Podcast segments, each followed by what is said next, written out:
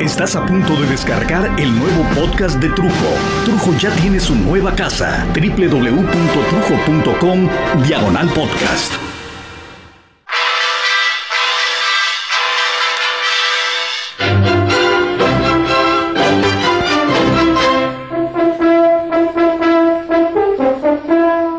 La cena de Nochebuena. La Navidad. Las preparaciones para ello como, como son las posadas, las preposadas y todas las fiestas que se nos ocurran en oficinas, tugurios, productoras, en las casas de los cuates, semicuates y hasta de cuates de cuates. Porque ¿a quién demonios de toda la gente con la que trataste este fin de año y muchos años atrás, a quién en realidad le importaba como objetivo principal celebrar a Jesús y a su nacimiento? Quién de todas estas pedas infinitas que han causado como acción y reacción el alcoholímetro que sirve para detener borrachos, extraerles una lana y soltarlos de nuevo a las calles, tras el nuevo concepto de mordida por el bien de las calles y de quienes sobrevivimos las calles? Hola, mi papá es juez,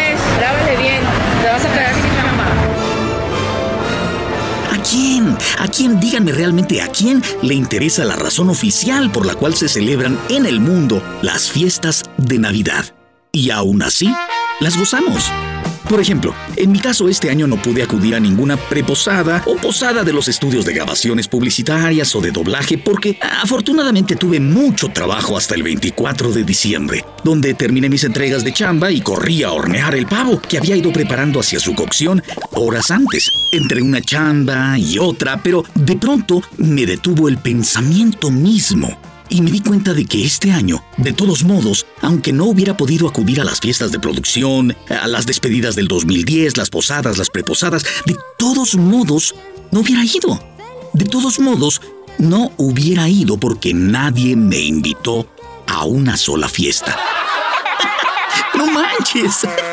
Ni una sola invitación a ninguna celebración. ¡Guau!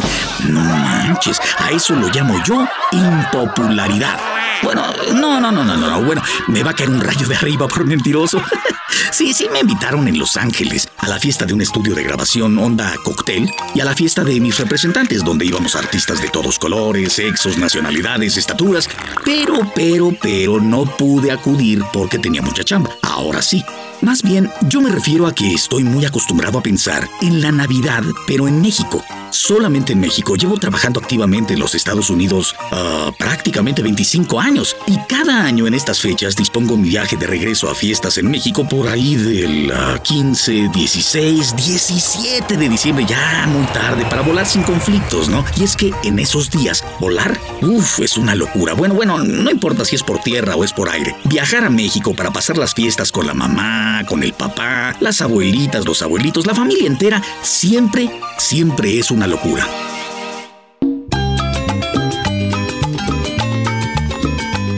Fin, ya en México, como he acostumbrado desde hace muchos años, pues salen las invitaciones a celebrar en una casa, que en un antro, el bar, la cantina, a pachanguear donde sea y como salga. Pero nuevamente y sin afán de parar el desmadre, ¿dónde queda la Navidad?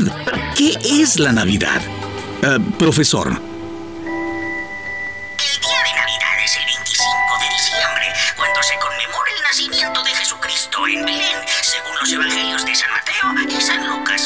Después de la Pascua de Resurrección es la fiesta más importante del año eclesiástico.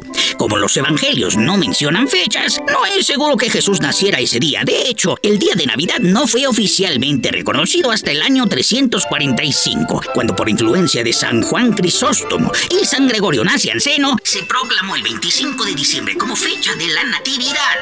De esa manera seguía la política de la iglesia primitiva de absorber en lugar de reprimir los ritos paganos existentes que desde los primeros tiempos habían celebrado el solsticio de invierno y la llegada de la primavera.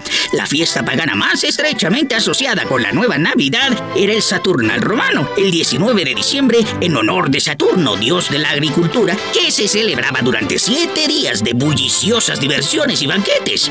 Al mismo tiempo, se celebra en el norte de Europa una fiesta de invierno similar conocida como Yule, en la que se quemaban grandes troncos adornados con ramas y cintas en honor de los dioses para conseguir que el sol brillara con más fuerza. Gracias, profesor. El chiste aquí es que como tantas otras tradiciones, ya celebramos por el mero rollo de echar desmadre, más que por la razón que trajo originalmente la fiesta, ¿no? La ofrenda o la celebración. No sé si por tanta actividad por parte de un servidor en estas fechas tardías del calendario laboral es posible, pero por segunda vez en mi vida noté que no había gran espíritu navideño en las calles, ni en Estados Unidos ni en México, ¿eh? Y es que eh, cuando era niño, recuerdo claramente que las fechas iban tomando color, sabor, aroma de Navidad poco a poco. Desde fines de noviembre comenzaba esa, esa sensación maravillosa de la espera de Santa Claus. Claro, para otros niños, de la cena de Nochebuena y los Reyes Magos después, otras familias daban regalos en ambas fechas. En mi caso éramos del clan de Santa Claus, pero si somos francos tampoco nos importaba gran cosa. Ni a los niños, ni a los padres la tradición de Santa Claus, de dónde venía Santa Claus o el por ¿Por qué de Santa Claus? A los niños nos importaban los regalos. Los regalos que traía el gordo de la barba, incluso para muchos niños que ya sabían que Santa Claus eran sus papás. Y aún así los desgraciados escuincles del infierno seguían explotando a sus padres hasta donde se pudiera, ¿no? No manches, Panchito. Ya tienes 20 años y sigues poniendo tu garita de... ¿Santa? No te la gales, Panchito, por favor. Muy lejos y muy cerca del cielo, en un hermoso palacio de oro y cristal, vive el buen viejo Santa Claus, que algunos conocen como Papá Noel, y que no es otro que San Nicolás de Bari, el gran amigo de los niños. Pero vamos a acercarnos para conocerlo mejor. ¿Quieren ustedes acompañarnos?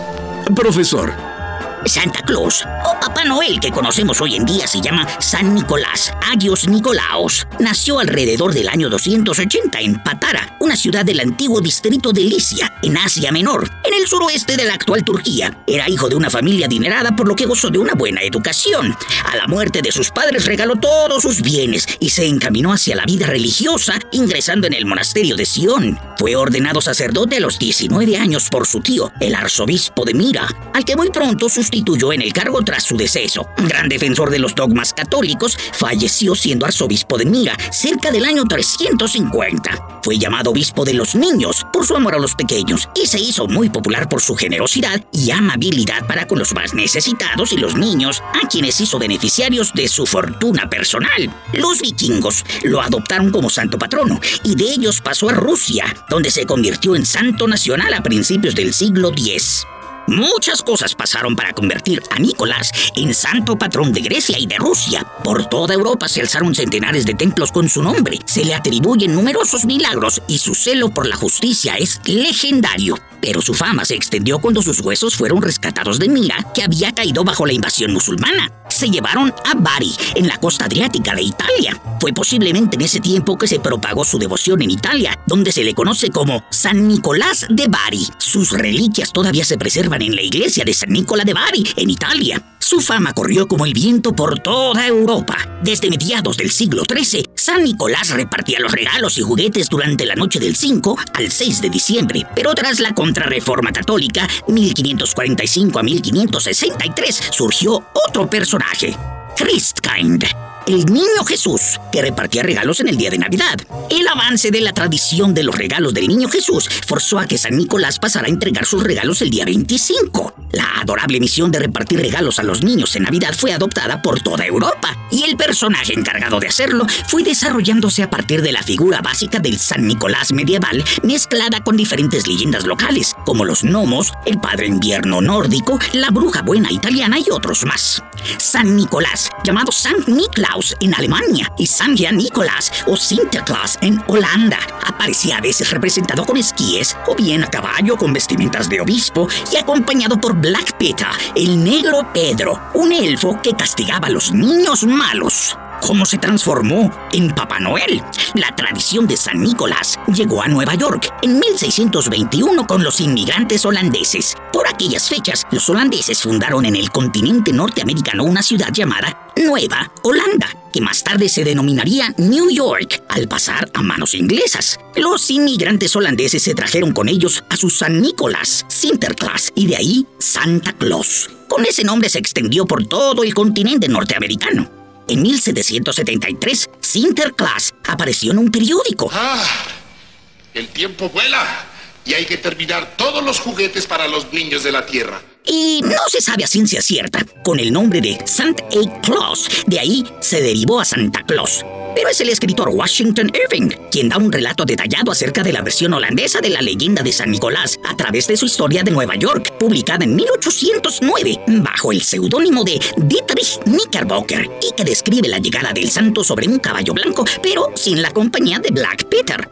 El proceso de americanización de Santa Claus, o Saint Nick, como también se le llama, continuó en 1823 con el poema A Visit from Saint Nicholas, una visita de San Nicolás, más conocido bajo el nombre de The Night Before Christmas, la noche antes de Navidad, de Clement Clark Moore, incorporando numerosos detalles, por ejemplo, el trineo tirado por ocho renos especificando sus nombres, el noveno reno de nombre Rudolph con una gran nariz roja, es un agregado que data de 1939, las típicas risotadas, jo, jo, jo, y saludos, las entradas por las chimeneas, etc. Y con características más de un duende que de un santo obispo, sea por su personalidad como por su típica vestimenta, chaqueta, pantalones y gorros rojos con vivos de piel blanca y grandes botas negras. Y entre los años 1860 y 1880, el dibujante Thomas Nast realizó una serie de diseños de este Santa Claus para los números de Navidad de la revista Harper's Weekly de Harper Bazaar, añadiendo otros elementos a la leyenda como su taller de regalos en el Polo Norte y el poseer una lista de niños buenos y malos de todo el mundo. Nast debió basarse en los señores del invierno europeos porque su Papá Noel es absolutamente pagano. Poco tenía ya que ver con el San Nicolás de Mira y Bari. En Europa hubo un proceso paralelo en la creación de la figura de Papá Noel, adoptando y adaptando el personaje de San Nicolás, al que dieron diversos nombres. Père Noel en Francia y Father Christmas, Papá Navidad en Inglaterra y Julinés en los países escandinavos. En 1847, también en Alemania, aparece un personaje parecido a San Nicolás vestido con una especie de hábito de monje. Otra versión de Santa Claus se debe a la campaña publicitaria lanzada por The Coca-Cola Company en 1931, siendo quizás la imagen más popular que conocemos del mismo Santa Claus. San Nicolás se estaba esfumando en la mente de los niños de todo el mundo para dar paso a Papá Noel tal y como lo conocemos hoy. Gracias, profesor. Pero bueno, lo interesante es que nada de esto aparece en la mente de la gente que piensa en Santa, y menos en la de los papás que están angustiadísimos por acercarse por lo menos a las expectativas de las cartas y cartotas y cartitas que hacen los niños, que a veces escriben unas cartas, página 1, página 2, 3, por los dos lados, y falta porque acaban escribiendo hasta en los sobres, piden como si no hubiera un mañana. Santa, algo de estos. ¿Eh? La mamá le enseña al papá, mira nada más lo que quiere Pablito. Y uno piensa, ay, qué tierno, qué chistoso, qué bárbaro. En fin, y seguimos celebrando y tragando y bebiendo y regalando y ni siquiera sabemos por qué realmente. Sabemos que nos gusta dar, que nos gusta recibir, aún sin saber la razón original. Mucha gente estará diciendo, ay, bueno, pues, pues es porque es la Navidad. ¿Qué más tengo que saber? Ya sé, ya sé, ya sé. Pero es como si te pidiera que que vinieras a la fiesta de alguien que ni conoces. No sabes qué es lo que festeja, pero tienes que caerte con una lana o traer regalo, un regalo específico. Claro que habemos millones que llevamos el regalo con tal de estar en la pachanga, pero es, es muy diferente a ir a la fiesta de tu esposa o de tu novia, comprarle el regalo que sabes que la va a hacer feliz y de partir con los amigos y con los familiares. Ahora la pregunta es, ¿no hay razones para celebrar? Por Dios, si el país está en su mejor momento, claro que hay razones para celebrar. Gracias al cielo, ya nos regresaron al jefe Diego.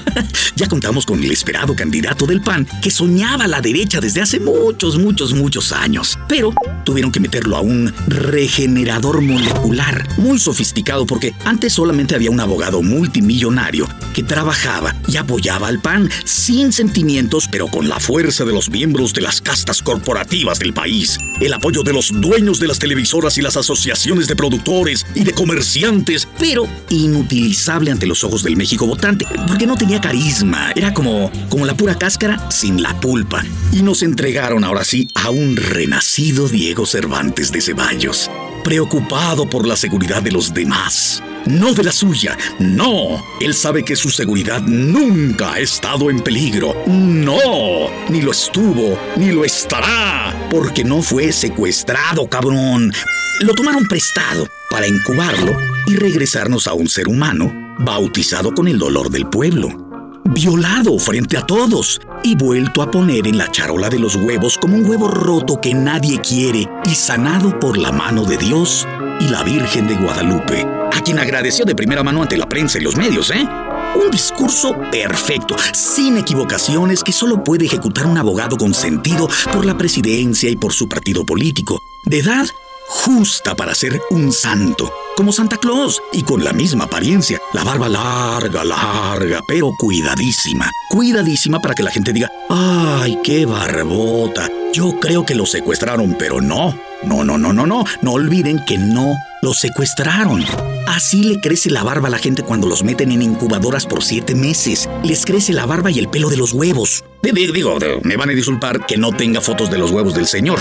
Pero tienen que creerme. Así le salen la cara, pues así le salen las ingles. Carga un bulto que parece pañal para adultos. Y justo tras nombrar y agradecer a nuestros patronos católicos mexicanos, a sus amigos y a su familia, corrió a comprar un ramo de flores para su mujer. ¡Ay! Ustedes saben, es el clásico comportamiento de los secuestrados cuando regresan y las cámaras los siguen paso a paso.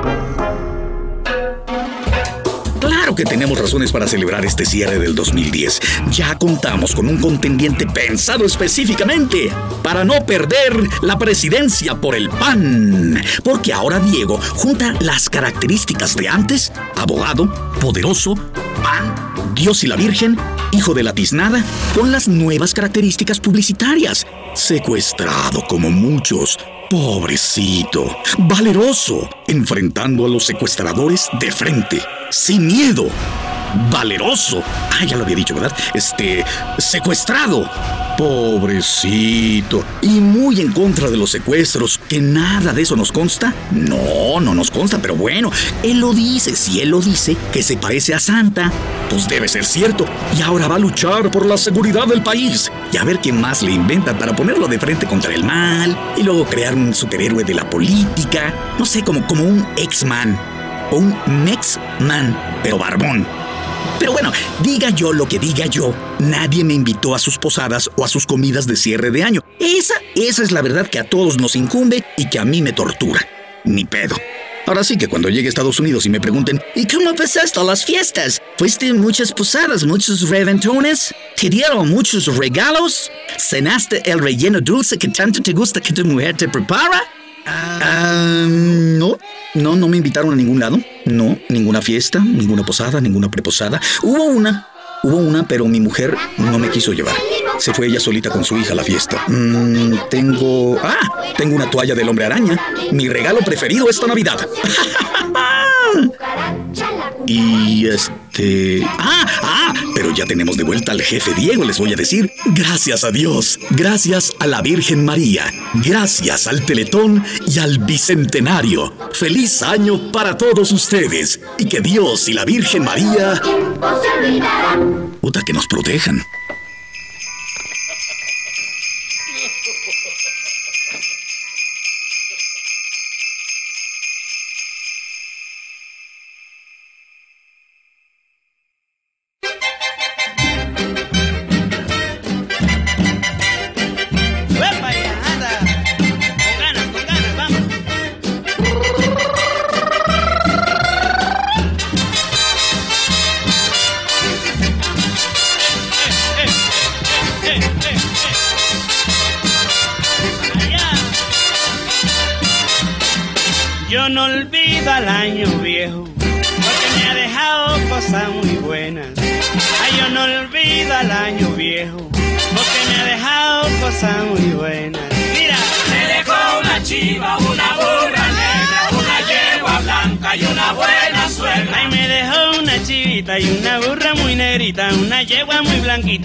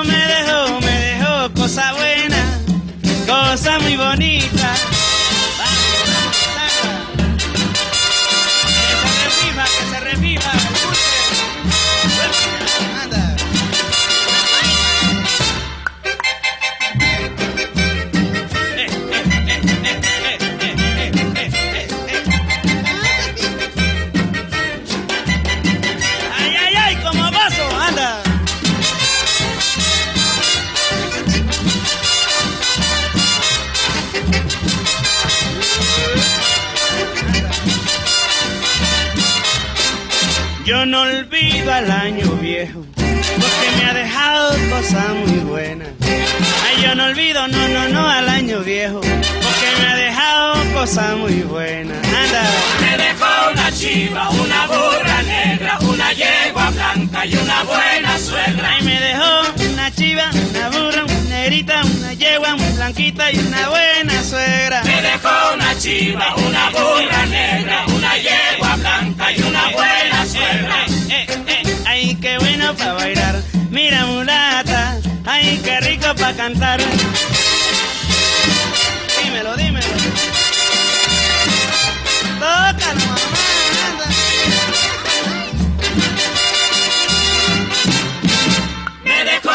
Chiva, una burra negra, una yegua blanca y una buena Pero, suegra. pero, pero, pero, pero, pero, piropa, ay, qué sabroso bailarlo. Dímelo cantar. Me dejó una chiva, una burra negra, una yegua blanca y una buena suegra. no, no, ay, yo no olvido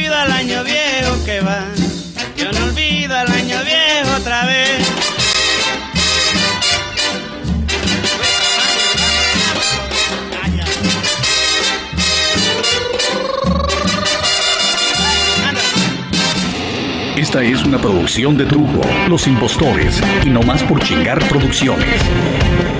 607studios.com Postproducción en audio, jingles, spots, comerciales, producciones para radio tradicional y online. 607 Studios es arquitectura en audio.